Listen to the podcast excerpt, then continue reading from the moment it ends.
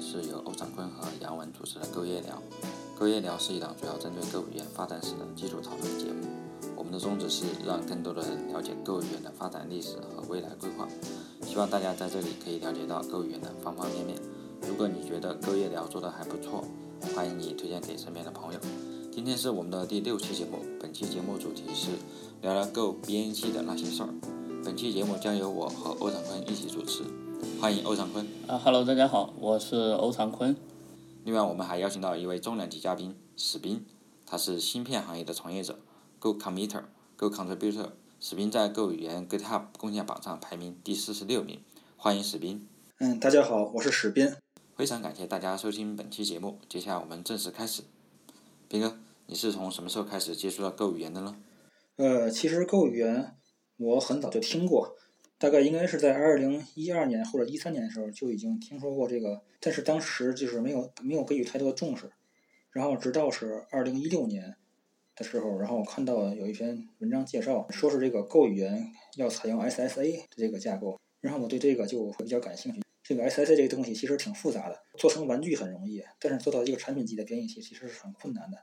我就心想，这个其实。前面已经有 GCC、Open 六四和 NLVM 这样非常成熟的架构了，然后居然就是会有人又要重新造轮子，所以我对这个就比较感兴趣，然后就是深入看了一下，然后我就开始从一七年初开始关注这个 Go 语言的编译器的这个 SSA 的架构，开始逐渐的提代码。Go 的 SSA 其实出现时间还是很短的嘛，应该其实只是从一六年开始，到现在也只经历了六年的时间。它这个架构上还是搭的很不错的，或者说搭的不错，其实也是完美的抄袭的这个 NLVM 这个作业，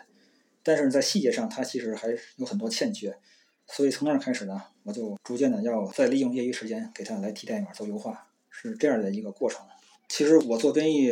我做的比较晚，应该是从一二年开始，然后是因为项目需要开始接触到编译，其实到现在也没有满十年时间，但是因为是一直在芯片行业混，然后就是自然就是接触这些个什么底层的内核啊，或者编译啊这些个。接触的会非常多，因为我认识很多这个做 Go 语言的这个朋友嘛，其实做云计算做的比较多一些。其实我来自一个不同的背景，有时候跟他们交流还是会有一些个不一样的感觉，因为他们有时候聊的一些个什么数据库啊、云计算这些东西，其实我都没有接触过。就是我跟他们聊这什么架构啊、什么指令啊，在交流的时候会有一些个障碍。这个可能就是在 Go 语言生态里面的不同的技术圈层。一般来说，可能我们接触到大多数的这个 Go 的开发的话，更多是应用层或者是。可能目前比较火的，像云原生，对吧？或者是跟云原生相关的一些周边的一些，呃，用 Go 开发的一些中间件啊什么的，对吧？数据库可能的也是属于这个中间件或者中间服务的一块儿吧。像 Go 语言本身底层的，那你接触到这个编辑器这一块这么偏底层的话，确实就是还是不太不太一样。虽然都是 Go 语言。我其实比较好奇，斌哥在芯片行业对购源整体是一个什么样的看法呢？我们已经有了像 GCC 啊、L M V M 这种工业上比较成熟的编译器的基础设施，那对购源这一个感觉是自立门户，会有一个什么样的整体上的看法呢？呃，其实从芯片行业来讲，对购呃，说的有点残酷，其实对购源没有太多的关注啊，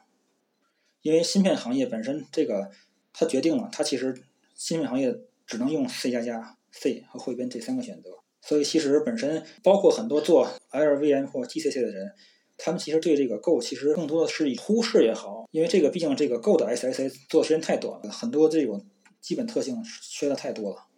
而且这个作为芯片行业，其实 Go 语言本身有这个垃圾回收嘛，有这个垃圾回收就决定了它其实这个语言的执行不具有确定性，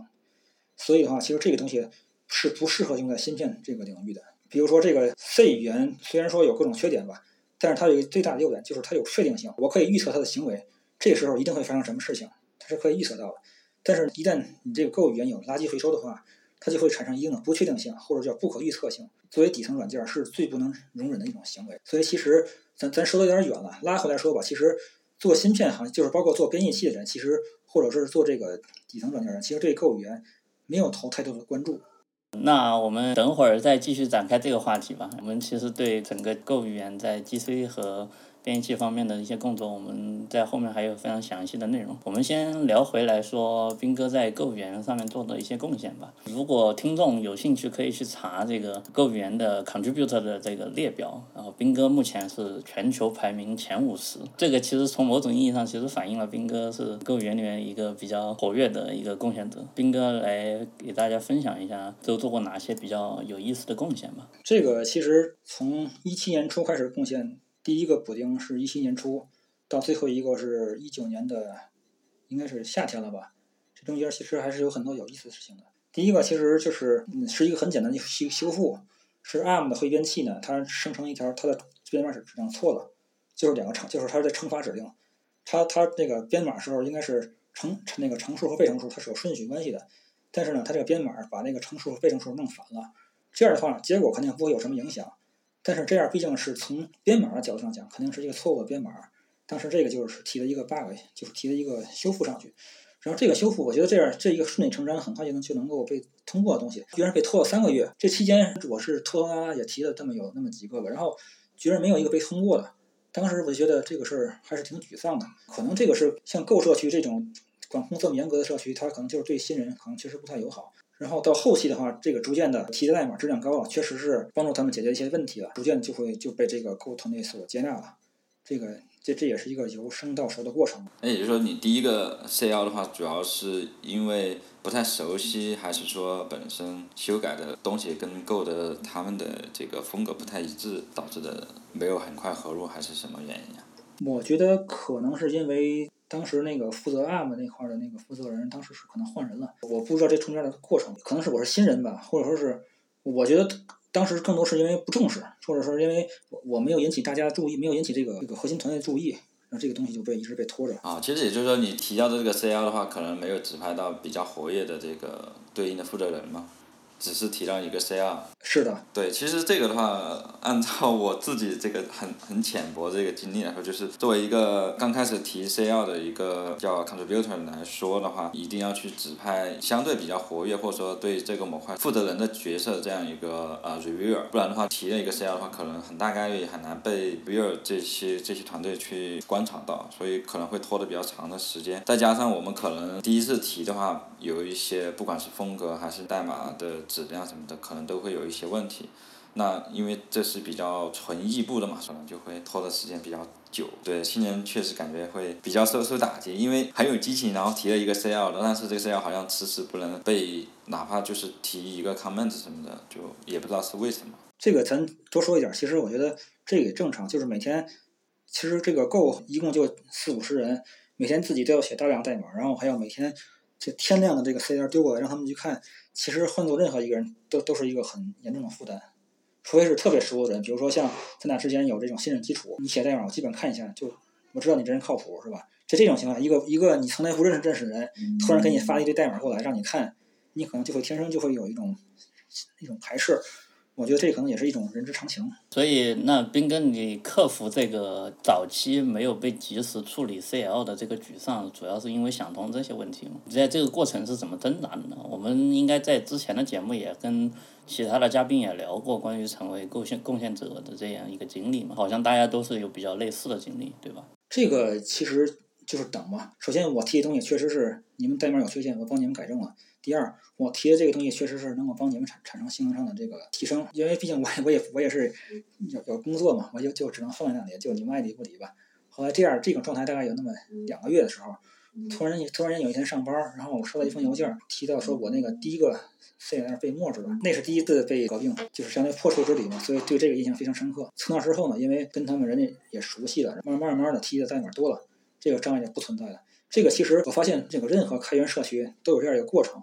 刚开始的时候就是慢，后来人熟悉了，熟悉你的风格，对你产生信任了，后面喝的都是快。这个跟其实我参加过三个开源社区嘛，这个其实都是类似的经历。因为之前我参加过一个别的项目，所以我对这个其实是有心理准备的。但只是这个确实是比第一个要长一些，因为毕竟小项目越这个小项目越容易被接受，大项目它反而就是那什么那什么一些嘛，对吧？尽管有心理准备，但是我还是觉得三个月太久了。后期当然后期就不就不用说了，后期慢慢就多了，包括这个被授予这个提交权限也是努力的结果嘛。第二个特别深刻的事情是我提的一个优化，Go 语言有一个 Go 一 benchmark，这个 Go 一 benchmark 呢是这用来评价这个编译器性能的一，就是 Go 自己官方的一个 benchmark 吧。我提交的一个 benchmark，这个让整体的 benchmark 性能提升了百分之三。对于一个成型的编译器，让性能提升百分之三，这其实是一个很大的提升了。现在你看 GCC，哪怕提升零点五，都算是一个巨大的提升，因为它太成熟了。那么 Go 这个当时我提那个 feature，让这个 Go 一在 ARM 三二上提整体提升了百分之三，这个算是一个非常大的一个提升。我记得是当时 Broad 非常惊叹回复我：“你是怎么做的？这个为什么？”还问这个其他的负责人为什么这这个之前他们我们没有做到？然后还问了很多其他细节，就是你的方案，然后你这个体积有没有变化？然后总之就是觉得很惊喜吧的这样一种感觉。我觉得是那一次可能是我正式的就是被 Go 社区认可的一个一个里程碑吧。那个当时已经是一七年的下半年了，当时是嗯，在此之前我应该已经是提了有十几个了。但是那一个是被认可的一个关键的一个点节点，那个是做的一个那个其实是是一个什么优化呢？比如说我们访问数组吧，访问数组之前需要先把这个数组基地址，比如访访问这个 A 五数组叫 A，偏移是五，生成的汇编是需要先找到一个指针变量，这个指针变量先赋个初值，把地址数组基地址赋给它，赋成 A，然后呢 P 再加五，相相当于是先赋值再加这样两个操作。但是呢，ARM 其实。ARM 的这个数组访问指令，它其实提供了一种基地址偏移，可以单条指令就可以完成这样一个操作。然后当时我是把这个功能提上去的，然后使得一下这个访问内存的性能整体就提升了百分之三。其实这个优化不是什么高深的技术，就是因为这个东西其实在 GCC 和 LLVM 里面应该是早在十年前就实现了。我做这个事时的时候的十年前就已经实现了，毕竟这个 Go 的 SSA 太新了，他们人又少，可能就没人关注这个事情。其实，即使你现在来看，这种事情可以改进的地方仍然很多。如果大家真的愿意去沉下心去做这个事儿，即使到现在 Go 已经一点一七了，它的编译器里边仍然有很多优化的工作可以做。所以听下来，他们从头开始造轮子，有很多比较成熟的技术，是要么是他们本身不了解，要么就是没有时间来做这件事情。可以这样理解，架子搭的很好。但是呢，人工不够，所以很多装修、贴瓷砖、雕花的事情没有人去做。这些大佬们就只是把骨架搭好，但是这些个装修的事情、美化的事情，其实是需要大量社区的人员去做的。这些东西其实这些大佬们都明白，但是因为你搭架子是吧？是吧？今天花一天时间搭一层楼，但是有可能贴瓷砖一天只能只能贴一面墙。那么对于大佬大佬们来讲，他们肯定愿意做这种更高层面的事情。这种事情其实都是交给社区去做的嘛。好，那我们再沿着斌哥的经历继续说下去吧。就是我们可以在社区里面观察到，就是购物园的 GitHub 仓库里面可以看到，斌哥是已经加入了购物园的这个 organization 了，啊，已经加入了购物园的组织了。那么做贡献大概有多久之后才开始被考虑过的呢？这个大概是一八年的时候，我去申请这个权限。其实我早就可以申请了，但是因为我觉得这个事儿，我因为我不了解他们的内部运作机制，不了解这个是需要自己去申请的。很多就是加入社区比我加入这个购社区其实比我晚的人，他们都有权限了，然后我现在没有，然后我就觉得很奇怪，我想问一下，我能不能获得？然后那个当时那个 Brad 的回复就是说，嗯，你早就应该申请了，当时是这么回复我的。所以其实也没有一个标准说我是可以申请还是不可以申请，其实是没有标准，只是说你先自自己评评估。你申请，然后他会告诉你，这个是由购团队，还是说专门会有一个购团队里面有个小什么小组去 review 或者去评估这件事情？你清不清楚？我觉得他们对这个事儿其实没有太多关注，更多是凭个人的主观。嗯，也就是，我如果向谁申请的话，他觉得 OK，然后就可以帮我去提名。呃，你提到这个问题，我发散说一下，就是有另外一个人申请，当时布拉德回复的原话我忘了，他说的是我们对于这个贡献者加入组织的没有明确的门槛规定。但是显然你现在做的贡献还太少了，当时原当时是是这么一句话，好像是，他们对于这个吸纳人员、吸纳成员其实并没有一个明确的标准，可能主观因素会多一些，我觉得。但是我觉得只要你提的在质量足够硬，就是你的代码质量足够硬，并且时间足够长，我觉得这个都是只是水到渠成的事情，不存在说是故意为难你，或者说是故意。给你放水，这样都不都不存在。对，然后这里我就也再展开问一下，因为刚刚也提到，你是在二零一七年到二零一九年是相对比较活跃，然后后面的话其实就淡了一些了。那我不知道这个权限的话，它是没有回收是吧？呃，是这样，他们对于社区他们是没有回收，他们是有这样的规定。当时是我想再申请一个那个 go long 点 org 的邮箱，他们说这个就不能再给你了。这个邮箱 alias 的话是只能针对谷歌的员工，但是谷离开 go 团队的去的别的部门。或者说，甚至于从谷歌离职的这个邮箱也会一直保留，不会被删除，可以一直用。所以你会看到这个布拉德其实已经从谷歌离职的，但是呢，他这个邮箱他仍然还是在使用这个他的 go long o 点 org 这个这个邮箱在跟社区来做互动。那你觉得加入这个组织最有用的权限是什么呢？能够给核代码权限，甚至于能够给这个 tribal 权限，其实就已经，其实作为咱们一个社区人就应该挺知足。我加入这个组，我最想要的其实是 tribal 权限，因为有很多代码我只能在我的平台上测，但是呢，它拿到别的平台上可能会有问题。那么这时候，这个就相当于我们的 CM 对吧？他们叫 tribal，那其实我我我就特别想要是这个 tribal 权限，tribal 权限的话，我就可以知道我的这个代码是不是在所有的这个机器上都都能用。其实蒙卓和这个宝坤他们。的机器也也是在他们这个 Tribot 的这个体系里面，呃，这个 Tribot 其实就相当于我们公司当中常用的 CI，但是它比 CI 稍微复杂一点的地方在于，它不仅只有台式机，它会有很多机型，比如有 ARM 的，有 MIPS 的，有 Alpha 的，还有这个 PowerPC 的。毕竟 Go 语言它是一跨平台语言，它需要在各种平各种硬件平台上，各种软件平台，硬件平台就是刚才我说那些个软件平台呢，有 Windows，有 Linux，有有这个 BSD 系统。它要在所有的平台确保都能用。比如我提交的一个代码，我提交了一个优化，这个优化虽然让 Linux 的性能有所提升，但是结果导致 FreeBSD 那边出错了，不能用了。这个这种优化是不会被接受的。它一定要确保所有的平台都能通过，都能运行通过，才才行。所以的话，它的 Tribal 其实就是我们 CI，但是它的这个是比 CI 更复杂，大概有那么十几个平台吧，几十个平台可能是。哎，那那我就再问一下，你就是从有这个权限到现在，呃，合了多少个 CL 了？你你有印象吗？因为可能你合的还相对比较少一点，你有印象是多少个吗？嗯，应该不会超过二十个。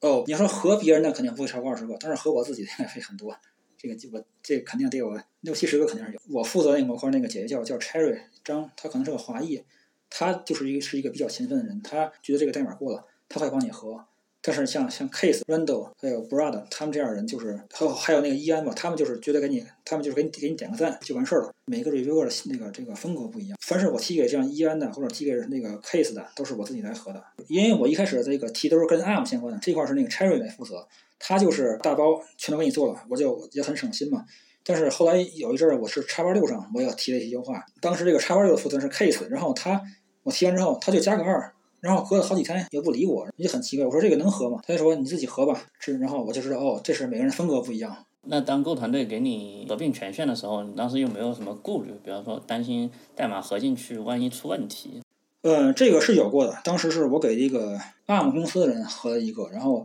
当当时我是觉得 OK 的，然后我就给合了。就是被 Cherry 找到我说这个他还没看过，这种瑕疵这种事的话，你要等我看完之后你才能合。这个可能还是跟你的这个模块的 owner 相关。像 Cherry 姐姐这种人，可能就是属于那种特别仔细、特别认真负责那种人，所以从那件事开始之后啊，我就特别谨慎，除非是我特别确定的事，比如说这是这是拼写错误，最近收到好多这个这一年收到好多这个 TIFO 的这个要求，这个我可以非常确自信的给他合了。但凡涉及到一些个技术上的一些改动啊，这个我都会非常谨慎，我就我只是加个二，但是我不会合，就包括包括其他其他朋友一些优化。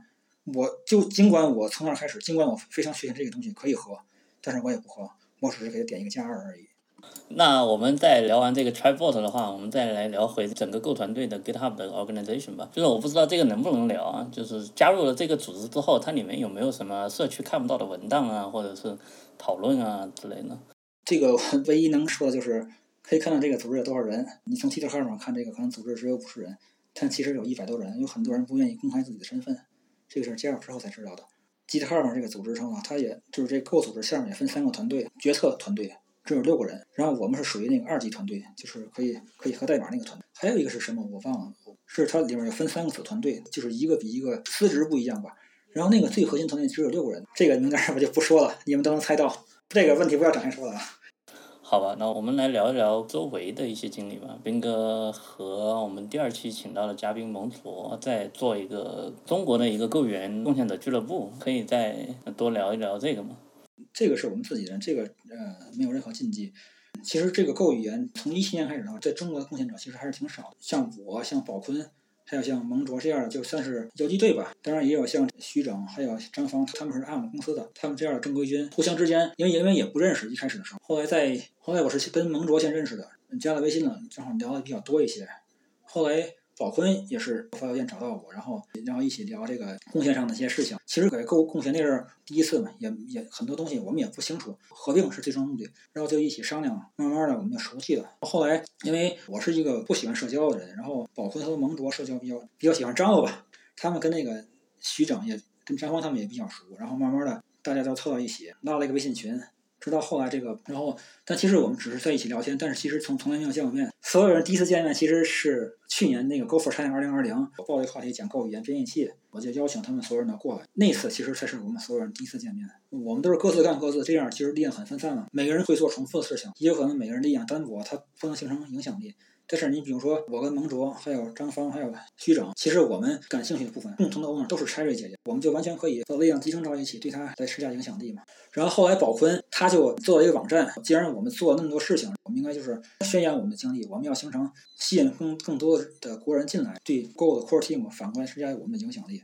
嗯，这个就是我们成立这个组织的一个初衷吧。这个事儿后来宝坤做的网站，我在那个 Go for China 二零二零的时候讲完编译器之后，我加了一点私货，我顺便把我们的俱乐部宣传了一下，然后从那开始关注的人他就开始多了。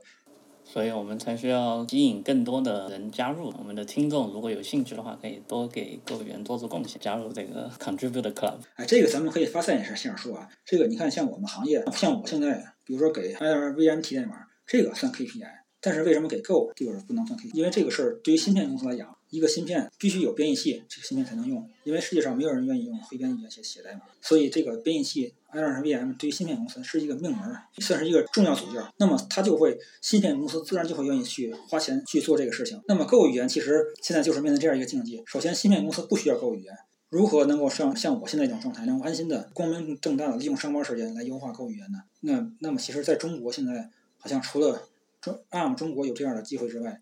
那么这些个像无论像腾讯云还是像头条这样大公司，其实现在好像据我所知，我还没了解到有这样的机会。对，那我们就要聊到一个问题，就是为什么芯片行业他们对购语言不是特别需要呢？理论上来说的话，购语言它其实都是一个比较现代化设计的语言，对吧？芯片公司不重视这个购语言，这个根源在于你要看芯片公司它写什么样程序。芯片公司写什么样程序最多？做底层软件一般都是用 C 语言、C 加加这种会多一些。其实 Java 这种用的都比较少。比如像我们公司卖一个芯片，我们公司的芯片连操作系统都没有，它我们公司的芯片上面没有操作系统。那么你你给这样芯片编程，你只能用 C 语言，这是最大的，这是最大的问题。那么这个 Go 语言有一个最大的问题是它它有 GC，它有这个垃圾回收。垃圾回收这个东西，它就是对于 bare metal 裸奔系统来讲，它是一个致命的问题。这个裸奔系统 bare metal 有一个非常重要的。概念叫做可测性。我写代码性能可以不高，可以跑得很慢，但是它一定具有确定性。我可以非常清晰的预测它的行为。比如说发生了一个火灾，我这个探测器探测到了一个火焰。尽管我的代码效率很低，但是我能够预测到它这个事儿一定在能够在一秒之内响应出来。那么这个芯片这个系统就是可靠的。如果你用 Go 语言来做这个事儿，Go 语言虽然很虽然很快，可能十毫秒就反应过来了。那么这时候不好意思，我现在要做垃圾回收，我现在要把把我的系统把你这个系统停顿一下。那么这就这就是不能接受的。那么这样的话，我就没法预测。我什么时候能能够对这个火灾、对这个事件做成做出一个响应？那么这就叫不确定性。那么这个不确定性对于这个嵌入式系统、对于这种控制系统，其实是一个非常不能接受的一的一个问题。早期的这个购物云的这个垃圾回收可能停顿时间非常长。那么当然现在这个做的已经非常好了。这种改变其实需要时间的。购物云本身它自就是一个天然的一个 RTOS。这个实时操作系统这个东西，其实在这个控制里用的非常多。用用 C 语言写一个，就是用 C 语言写一个程序，这个程序里面两个函数。都是任务做各自控制，那么任务之间有优先级，这就是实时操作系统。那么 Go 语言其实天然的就是就是有这样的功能，两个 Go routine 其实就是写两个任务，它们之间就会有调度，把 Go 语言做成打造成一个这个实时系统，垃圾回收改造一下，让它们这个停顿更具有可预测性，这个是完全没问题的。这个事儿当时我是考虑过的。但是只是停留在这一个一个设想阶段，所以工作量还是比较大的，非常大。Go 语言在芯片行业能不能用起来，这个可能需要时间去改。但是这这也有一个机遇问题。其实你看，这个 Java 火一波是因为赶上安卓，Python 火一波是因为赶上人工智能。那么其实如果如果这个 Go 语言，其实现在更多的还是在这个云计算领域中用到的。它在这个这个控制领域能能火起来，这个可能需要一个时机。实施系统这个控制领域、嵌入式这个领域的话，它其实最大的问题是碎片化非常严重，各家有各家的这个标准，各家有各各家的方案。嗯，这是一个很严重的。其实这个跟手机一样，早期的手机有各种系统，直到安卓出来了，才才一统江湖嘛。那么现在嵌入式这个领域其实也有一样一样的问题，就是碎片化非常严重，没有一个方案能够说是我一统江湖。那么 Go 语言如果入局的话，它可能只是说又一个方案而已。那么它对别的方案有什么优优势？这个好像都是需要我们来探索的。那从目前的角度来讲，Go 语言跟其他语言来比，如果我们抛开这个运行时的一些成本开销来看的话，Go 语言跟其他语言比，在你看来会有一些什么比较大的优势呢？呃，我觉得就是简洁，用起来还是太爽了。我我喜欢用这个东西来表达正交性，就是拼接一个系统要用最少组件可以拼接出任意形状系统。那么 Go 语言这种正交性其实是我觉得是非常好的。就比如说像这种这个接口的类型推导，那么其实你只要实现这个接口的所有的方法，就是这个接口的一个类类型。那么像你像 Java 语言，你们还需要用这个 implements 这个关键词来声明一下，这种就是非常不好嘛。Go 语言这种简洁，然后表现力，我觉得是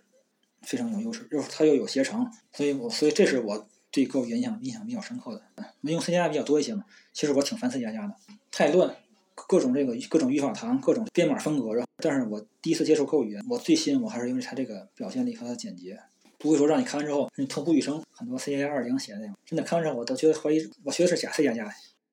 这个 CSP 这东西就是用户在线程这个东西，其实不是一个很新的概念。但是放到这个放到语法层面的，最早的是 Erlang 语言，因为 Erlang 语言本身是它的这个语法。它是一种函数式编程语言，注定它没法这个大规模的展开。我喜欢 Go 语言，就是因为我喜欢 C，我去讨厌 C 加加。那么 Go 语言本身就是像 r o b p a c k 还有这个肯汤普森他们原本人马打造的，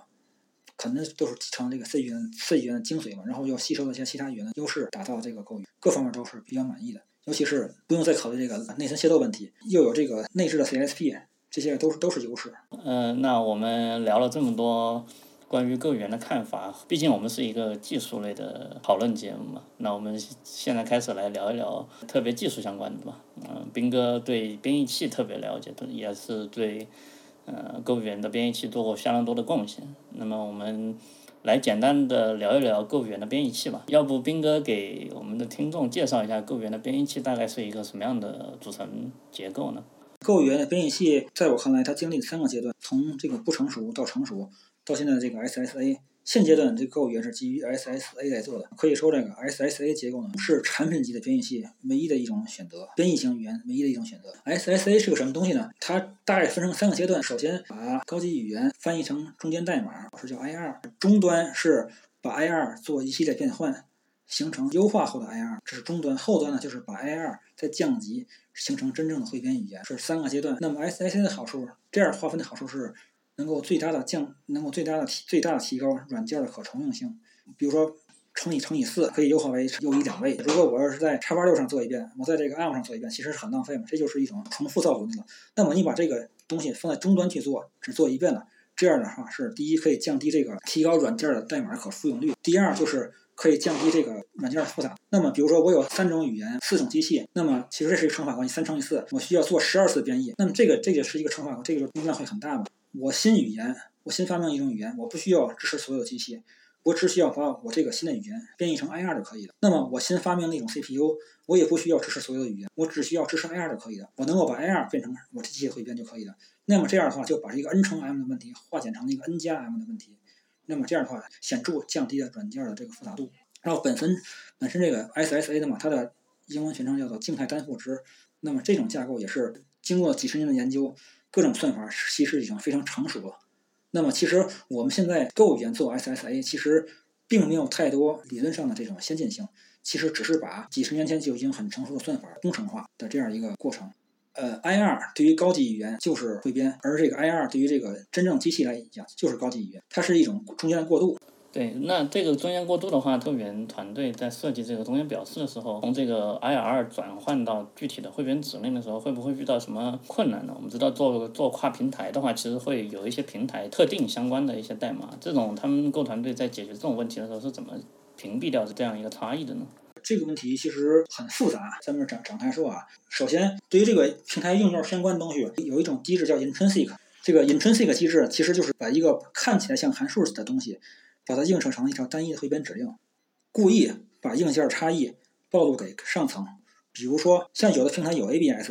有的平台有这个开平方根，这个就是平台差异。那么，你你在调这个 intrinsic 的时候，你会发现求绝对值在有的平台上不能用，有的平台上能用求平方根，而在有的平台上都能都可以用。那所以其实从理解上来讲，这个 intrinsic 它可以算是一个回退的概念，就是说我们在编译器在从 IR 转换的时候，它会优先选择某个方案，当发现这个方案不可用的时候，它又会回退到一个基本的方案，对吧？对，是的。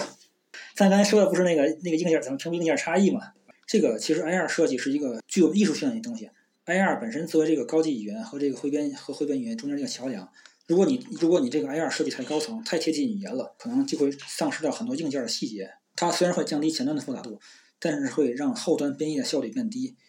其实从这个高级语言转换成这个 IR 的过程，必然会导致一些个信息上丢失。嗯，我们会有各种技术，比如说一个 IR 这个平台上有一条指令可以对应上，但是在另外一条指令上没有相关的指令，它可能需要多条指令拼到一起。那么这时候在这个在第二个平台上肯定效率就会会就会很低。这是一种情况，还有另外一种情况是反过来的，这个平台上一条指令就可以干这个 IR 好几条指令干的事情。那么相关的优化，这个在降级的时候就会把这几几个 IR 拼成一条指令。你在做这个指令选择的时候，你会发现，哎，这三四条指令其实相当于一条汇编就可以干的事儿。这就是因为 IR 信息它不够丰富，所以它这个字面纯粹的字字对字这种这种指令翻译造成这样一种优化。所以其实后端除了后端在做这个指令选择之外，lower 在这个降级之后，还要自己再针对自己的平台做一遍跟平台相关的优化，就是消除这种过程，是需要这样一个一个手段来保证。所以这个 IR 它的形态，它是更像高，它更贴近高级语言一些，还是更贴近低级语言一些？这个其实是一件非常艺术性的事情，没有几十年的功力，这个其实很难设计出一个非常好的 IR 系统。那么像 GCC，它其实是有多级 IR，按这个 IRVM 只有一级。这样想来，其实在实现过程当中，虽然有 IR，但还是需要很多特殊处理的，是吧？是的，就是比如说我说那个很简单的例子，数组求和，你写了一个 for 循环，其实就是一个数组求。我这个 ARM 上有向量加法，一条指令可以搞定的事情。那么我需要写一个非常复杂的算法，我要分析出来哦，你要做一个八个数整数的相加，这个时候这个事儿我没有必要那么蠢，挨个给你相加，然后再写回去，我我直接用向量就可以做这个事情。那么其实这个向量化这种优化是非常复杂的，因为这个高级语言翻译成这个 IR 是相对是是有这个信息损失的，那么这个终端有就会有大量的算法需要来处理这个事情，把这个信息还原还原成最优的一种结构。这个向量的优化，应该目前 Go 的编译器还没有做到这一点，对不对？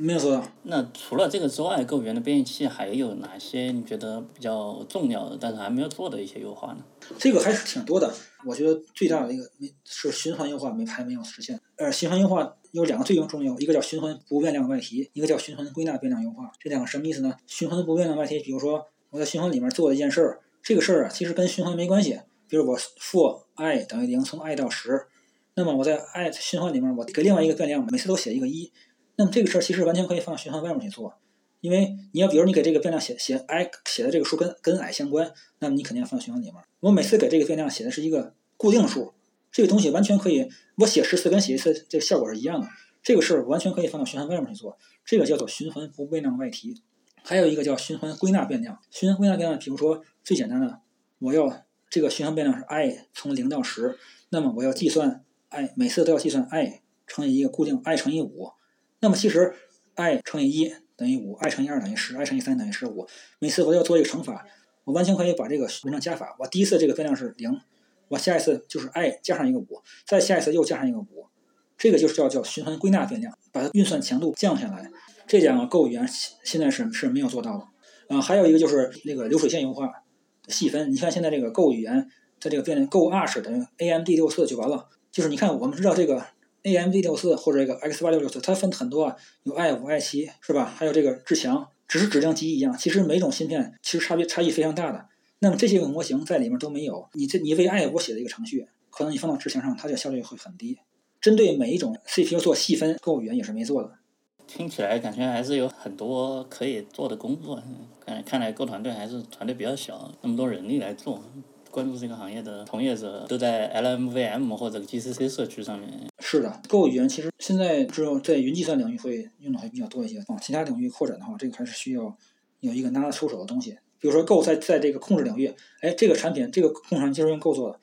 输了一个标杆，可能这个局面就会慢慢打开，就跟 Docker 一样嘛，输了一个产品标杆就可以了。就有人信了，就会有人出现用。那么自然这个资源多了，优化多，哎，这个 Go 语言性能不行，为什么 AMD 六四在直线上跑跑这么快？一看流水线优化也没做，像这个软件流水这个东西都都没有做，这些个都是跟机器相关的，都可以做。指令啊，比如说我有十条汇编指令，这十条指令的顺序这样安排一下，跟这个十十条指令顺序调整一下，那么它们可能会产生执行时间会不一样。虽然执行结果都一样，但是因为这个涉及到这个 CPU 内部的一些东西，最糟的情况是十条指令一条顺序执行，这是最糟最糟的情况。如果你这个把指令这个顺序把它调好的话，那么十条指令可以并可以并发执行，这个叫做指令调度。这个功能其实现在 Go 语言也没有。调度这个事情的话，其实是跟 CPU 跟具体的架构相关。比如说，像在智强上，还是在这个 i5 上，其实就属于是一个 CPU 细分的优化的一部分。那我们现在来聊一聊最近 Go 语言改进的一个呃比较比较大的一个 feature 吧，就是一个关于寄存器的调用规约。这个可以从编译器的角度解释一下，这个 feature 能够给这个整个 Go 的生态会带来一些哪些变化吗？这个事情早就该做了。计算器规约这个东西是什么呢？比如说，这个函数有三个参数，在 ARM 上呢，在 ARM 三二上规定是前四个参数是在计算器里是从从二零到二三来存放，那么超过四个参数是放在站上，放在内存上。那么其实我们知道，这个访问内存跟访问站，它这个时间是不一样的。那么你访问内存会引起开始 miss。最严重的情况下，可能会产生十几个 clock 的这个延迟。那么寄存器是不存在这种情况的。我从这个寄存器把数据搬到另外一个，只消耗一个周期，指令周期。那么我可能访问一个内存，最大的惩罚可能我甚至要消耗十几个指令周期。之前 Go 语言这个它的所有这个传参都是通过这个站来传参的，这个其实是对性能一个非常大的伤害。调用规约这个事情啊，它是跟跟平台强相关的。ARM 有 ARM 调用规约，叉八六有叉八六调用规约。统一调用规约的好处是什么呢？它可以实现这个工具间之间的交流。比如说，我用 GCC 写的一个库，然后呢，我的另外一个程序是用 IRVM 编译的，那么我这个这个可就我用 IRVM 编译的程序完全可以调用 C 语言的库，因为它们完全可以调用这个 GCC 的库，因为它们遵循同样调用规约，这是其一。其二呢，是实现可以实现跨语言的调用规约。比如说，我这个程序是用 C 语言写的。我另外一个程序是，比如是用这个 Objective C 写的，另外一个程序，比如说用 Fortran 写的。那么不同语言之间，它不同语言之间，你只要在同一个平台上遵循相同的调用规约，它们之间是可以互相调用的。但是如果但是因为很遗憾，Go 语言不遵循这个调用规约，那么用 Go 语言写的库，然后用 C 语言是没法调用的。统一这个调用规约之后呢，那么就可以实现这个跨语言编程、跨平台的这样一个好处，这个事儿其实早就应该做了，但是到现在才做出才才做起来。就是总结一下两大优势吧，第一是性能，第二是跨那实现这个跨语言、跨平台的开发。刚才斌哥提到一个优势，就是支持跨语言之间调用，这个是能够给解锁这样一个知识，对吧？但是目前其实还是没有做到这一点。比方说，像是如果我们现在基于平台的这个计算器的调用规约来做做把这个东西做出来，如果切换到其他语言，它然它没有。没有办法对这个 Go 的运行时来带一个感知，对不对？比方说，我调用调用过去了，这个时候就需要跑 GC 啊，或者之类的，会不会产生一些问题呢？G GC 这个东西呢，是只只只有你这个编译这个可执行程序的时候才会引入 GC。那么做一个纯库这东西是不会是不存在 GC 的。其实这个库这个库就是一堆函数，就是说白了给你给你一堆函数而已，就是要么就是发布库，要么是以源码形式发布，要么是以二进制形式发布。它其实就是一堆预先编译好的这个函数，它它库里面不是不存在 GC 的，所以这个问题不存在。好，那我们刚才聊了这么多关于 Go 本身这个编译器的一些问题，然后我们这个时候来聊一聊 Go 语言的一些其他的编译器吧。这个一些 Go 语言的用户可能并不是太了解，因为。我们知道语言嘛，本身是一个规范，对吧？围绕这个规范，还是会产生很多编译器的，像是 GCC Go 啊，Go LLVM 呀，还有一些像在嵌入式芯片上的 TinyGo 这些啊，这些都是 Go 语言的编译器。不知道斌哥对这些 Go 语言周边的一些编译器有没有些什么看法？比如像我们知道 GCC Go。它是一个 Go 语言的一个前端，它只是负责把 Go 语言的高级语言代码给它翻译成一个 GCC 的中间中间表示。Go LLVM 呢又是一个纯的 LLVM 的一个后端，所以我不知道斌哥对这两个围绕 Go 编译器周边产生的两个分支有没有什么有意思的点可以分享一下？其实我觉得这个 Go 团队如果真想把这个编译器性能做好的话，他们应该花大精大量精力去投到 Go L2 VM 上，因为本身其实 L2 VM 对于后端，包括像这个叉八六，包括做这个这个 ARM，其实是已经有了非常成熟的优化了。现在 Go 团队这个做的 GC 这个小写的 GC，本质上其实是在重新发明轮子，这个其实是一个挺费力不讨好的事情，花了那么长时间。刚把这个计算机这个调用规约刚做起来，在我看来可能会是有点浪费人力。其实与其这样，不如花点力气做这个，把 Go L VM 做好。这个是一个省省工，会非常节省人力，同时又会产生非常好的效果的的一个行为。但是我不知道为什么 Go 语言它这个没有做这个没有做这个选择。那么因为你想，你做一个编译器，你要做中前端、中端、后端。你都要做 Go L VM，其实你要做这个沿着这个线做的话，你只需要做前端就可以了。中端后端 L VM 并做得好，那么放着省时省力的工这个方法不去做，然后 选择这个自举这样一个最简单的线路，这个我我是不知道这是出于什么考虑。如果我如果我是 Rust House，我会优先发展 Go L VM。当然这个里面可能我猜测会有这样几个顾虑吧。首先呢，自举本身就是对语言的健壮性一个最大的奖励。如果一个语言，我号称这个 Go 语言，我我是更好的 C 语言，我要取代 C 语言，居然这个自这 Go 语言编译器是用 C 加加写的，因为 LLVM 是用 C 加加写的嘛，那么这个可能会是一种不好看，这个这可能就会成为一句空话，是吧？是不是有这这这方面的考虑？这是一个叫做政治因素吗？还是，总之自举这个东西其实是任何一个编译器或任何一个语言。终极的目标能实实现自己，并且能用这个能做出来，其实就以对于这个做编译器的从业者来讲，就是其实是已经是一个非常了不起的成就了。但是如果是我的话，我会选择这个 Go L VM。然后这个，但是话又说回来了，这个里边如果你选择这个 Go L VM 的话，这个线路其实本身代表的是又是一个线路上的变更，因为本身这个 L VM 它是本身其实是 C 加加的生态系统。那么如果 Go 语言有一个 L VM 前端，其实是相当于把 Go 这个这套东西。嫁接到这个 C 加加生态当中，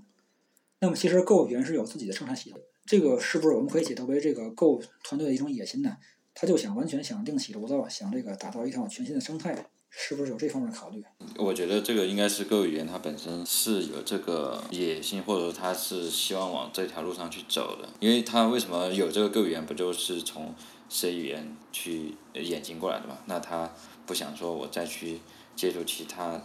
的语言的东西，然后再去走他要走的路，他可能更希望说从我自己就是一条我要走什么路，我自己来决定，即便是如果有性能问题或者有其他的问题，慢慢去解决。好，那我们已经聊了很长一段时间了。我们聊了关于 Go 语言本身的主流的一个编译器 GC，也聊了 GCC Go 啊，Go LLVM 啊。我们最后来聊一聊编译技术以及这个行业相关的一些未来吧。啊，斌哥在节目里面刚才也反复提到过说。呃，在编译器领域做优化其实是一件非常难的事情，因为很多技术都已经相当成熟了。在学术界，其实有这样一个比较有意思的定律，叫做普罗布斯定律。普罗布斯定律它其实是对标那个摩尔定律的。我们知道摩尔定律说晶体管数量是每十八个月翻一番，对吧？性能提升一倍。那这个普罗布斯定律它说的是呃编译器的这个性能提升每十八年翻一番。这个从某种意义上可能。给人的感觉像是编译器行业没有太多的未来，但是斌哥是不是对这个有什么不同的看法呢？作为从业者之一的话，首先，编译器本身就是是为了解放程序员的生产力它才有的一个东西。那么，因为处理器会不断发展，其实编译技术也会是在不断发展。那么，其实这尤其是近几年，随着这个 GPU 和 NPU 的兴起，对这个编译技术也会提出很多新的需求。所以，其实本身编译技术、编译器其实本身是不断的在发展的。那么，但是为什么会对说对于 Go 语言会有困局呢？是因为 Go 语言本身，它还是一个传统型的语言，它是它是一个非常偏古典型的语言。那么它的场景就是在 CPU 这样的一个场景上，其实咱我刚才说这个呃性能提升慢、算法成熟，是只针对这个 CPU，就是传统语言、传统的这种就是 C C style 的这种语言，其实包括像 Java 和 Go 都属于类似的语言，在这种传统处理器上，其实。是已经非常成熟了，嗯，水分可以可以可以挤的水分不多了。但是相反过来说，其实在像数字信号处理器，包括 GPU 图形处理器，还有 NPU 这个神经网络处理器，有这些新的处理器的出现，其实对于编译器技术本身也是一个很大促进。这个领域其实 Go 语言其实是没有涉及的。你单纯从 Go 语言编译器的这个角度去看，它其实没有太多的这个新的东西，都是传统的东西，是这样的一个状态。哎，那说到这么多新兴的这种晶片啊，以及他们相关的一些编译器，那你觉得这种呃这些编译器在购物员里面的一些应用会有一些什么样的前景呢？其实这就是一个占坑问题。真是说，要是说从从从从技术上讲，让购物员支持这个 GPU 编程，或者购物员支持这个人支持这个 AI，技术上都不是问题。但是因为这个购物员好像都没赶上这波浪潮，人工智能兴起，这个被 Python 占据了，是吧？购物员，我觉得他这他既然没赶上，后面再赶上也也会很困难。那如果说，假设我们听众会有想要以后未来从事这个芯片行业，或者说编译器行业，在这个方面，对于我们的听众有有没有什么建议呢？嗯，我我觉得就是现在如果投身芯片行业的话，未来十年会是一个比较有一个比较光明的前景，因为据我们所知，这个因为这个有中美贸易战，现在国家要进行产业升级，那么芯片其实是一个重中之重，是一个非常核心的技术。如果现在投身芯片行业，那么其实我觉得未来十年会是有一个很大的收益的。嗯，相相对来讲，互联网可能是已经进入一个饱和期了，也会增长，但是可能会增长的不像我们这个芯片行业会有一个高速增长的过程。所以现在投身芯片行业，还是我觉得认为还是比较光明的。那么作为芯片行业的软件，芯片行业是跟硬件相关。那么其实跟其实作为我们软软件从业者的话，那么编译器只是一个方向。可能还还会有其他的方向，都可以来投入。那么具体到这个编译这个方向的话，其实呃，其他方向因为因为我没有深入做，我我不不能妄评。那么作为这个编译器从业者来讲，其实做编译器的话，不需要你有多聪明，但是需要你有足够的耐心，或者说你能坐得住。比如说你你写一个网页，你你你或者说你画一个安卓的界面，可能你一周几天就能搞定。但是跟编译器，你要学基础理论。光学基础理论就需要一两年的时间，你可能一投了一两年没有任何产出，然后这是很很正常的，需要你坐得住。因为有有太多人跟我这个都跟我请教咱们做编译器入门，这个我不是没有推荐过，但是很多人都是书也买了，看了两个月放弃了，就是这样这样一个现状嘛。首先需要你有足够耐心，你能够坐得住，沉得下心来。像比如说，我现在解决的一个问题，我有我现在有一个特别棘手的问题，已经三个月了，就是我们公司的芯片出了一个非常严重的 bug。那么在对于特定的指令流，对于特定的指令流，又会导致导致硬件死机。那么作为需要就从软件上回避，那么不能生成这样的一个这样一个指令流。那我这个从编译已经改完了，但是发现性能产生严重下降。那么就是又又保证正确性，又能保证这个它的性能，这个问题其实我已经处理三个月，到现在仍然没有很好的办法。就是很多问题其实是无解的，需要你能够保持信心，保持乐观，还能坐得住去攻关，可能更多的需要你的耐心。好吧，那我们聊了这么多关于各语言编译器的方方面面，最后按照惯例来做一个结尾的分享吧。啊，我们从嘉宾开始来给呃大家分享一下最近在读的书啊，或者是听的播客啊之类的。呃，我我我个人比较喜欢看一些个文史类方面的东西，然后我我最喜欢看的书是《史记》跟《战国策》。呃，那我这边呃最近在看的一本书是赖飞的那个《不拘一格》啊，呃，《不拘一格》就是他从就主要是讲赖飞这个他们的公司这个文化以及他们一些制度方面的一些建设，然后由这个老板和那个另外一个叫什么学院。的一个教授去合作的一本书嘛，然后这本书我最近才刚开始看，然后觉得还是挺不错的，就是从呃一家公司怎么样去规避掉一些制度上的一些规范规则，然后去让奈飞这家公司具备了现在这样的一个高市值，比方还有就是对人才的这个呃重视，啊，我目前是看到这两个，就是人才，还有就是他们的制度。觉得应该还，呃，对于我们现目前大多数人所在的公司，其实是很不一样的，可以看一看，了解一下，呃，这样成功的一个企业他们的一些思考。然后最近听的播客的话，其实我听播客是比较多的。然后最近感触会比较深的，或最近这一段时间感触比较深的，就是有一个播客节目叫《从零到一》，对，然后也挺挺有意思的。然后大家有兴趣也可以可以找来听一下。那最后我来说一说我的吧。嗯，我最近在读一本新发布的书，叫做《呃 Ray Tracing James》。嗯，这本这本书是呃图形学相关的一本关于实时渲染的书嘛。我们知道最近那个呃图整个整个 GPU 的发展方向开始朝着呃光栅化的渲染管线往光线追踪的一个渲染管线在进化嘛。所以这本书里面，这是第二本《Ray Tracing James 二》。啊，这个第二本书，它它现在发布了，是英伟达发起的，这里面揭露了很多关于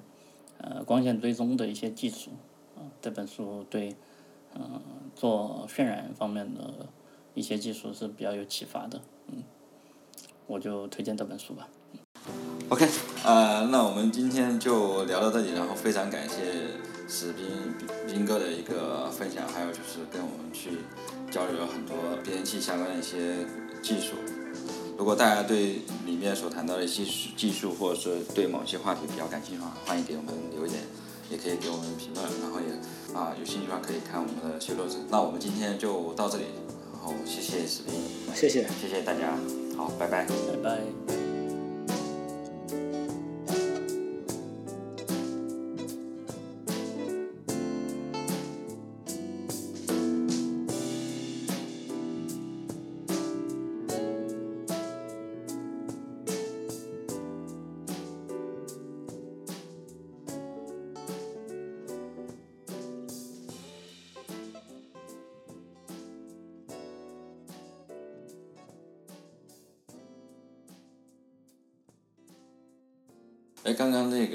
个斌哥，你刚刚说就是芯片行业可能在未来十年就是一个比较高速增长的一个行业嘛？那呃，因为我们也知道这个互联网其实也相当于也就发展也就十来年。那对这个问题，在现在这个社会，其实很多行业的话，可能它的这个兴衰时时间，这或者这个周期可能也就大概十年。那这个芯芯片可能是因为外来的这个影响，然后导致这个中国这个芯片行业会有一个。可能的一个比较大的一个增长，那在国内的一个发展，对整个全世界的这个芯片行业会不会有一些就可预见的一些影响？从现状来讲，我们是属于我们跟美国比是属于一种一种还是属于一种追赶阶段。那么你说有多大影响？那么纯粹的创新上可能这个不太好预测。那么可能更多的时候，中国是需要在模仿，是在模仿。更大的一个角度上讲，中国会对世界最大的影响是会。把这个芯片行业从一个高端产业变成一个白菜价的这么这样一个行业，就是中国叫什么呀？叫做走别人的路，让别人无路可走，是吧？中其实中国这么多年扮演的这个角色，其实都是一个行业杀手角色，把一个非常高端的行业，比如像光伏，比如像华为的路由器，从明明是一个很高端的行业，利润很高，那么中国一出手都变成白菜价了。那么芯片行业其实也这样。那么我预测，纯粹的技术创新在十年之内可能我们不太会看到。那么。更多的还是一种对于这个对世界格局冲击，是把芯片这样一个高端行业变成一个白菜价，就是进一步挤压这个这个美国的这种技术壁垒，打破他们壁垒，挤压他们的生存空间，可能会会是这样的一个影响。但是芯片行业这个东西，咱远的不说，就近的就说英特尔这个知道这个芯片行业其实分四个，从分四个阶段吧：设计、制造、封装、验证。哎，封验证封装。那么其实我们大陆这个设计的。大陆我们像我们都是做设计的，那么真正制造这个行业，其实，在是最垄断，全球只有这个台积电、三星、英特尔这几个少数巨头玩家。那么其实我们已经看到，现在台积电的工艺已经远远领先于这个英特尔。英特尔在这个七纳米上已经卡壳很多年了，已经被已经被这个台积电远远远的反超了。那么其实不用说不用说很远，十年之后中国能把美国碾压成什么样？近的说，眼前的台湾其实就是台积电就已经把英特尔碾压了。那么，其实我们说这个芯片这个设计领域，包括这个 EDA 软件领域，我们这个中国造出一个颠覆性的这个产品，然后把把美国挤挤兑美国人的生存空间，这是这个是肯定可以预见到的。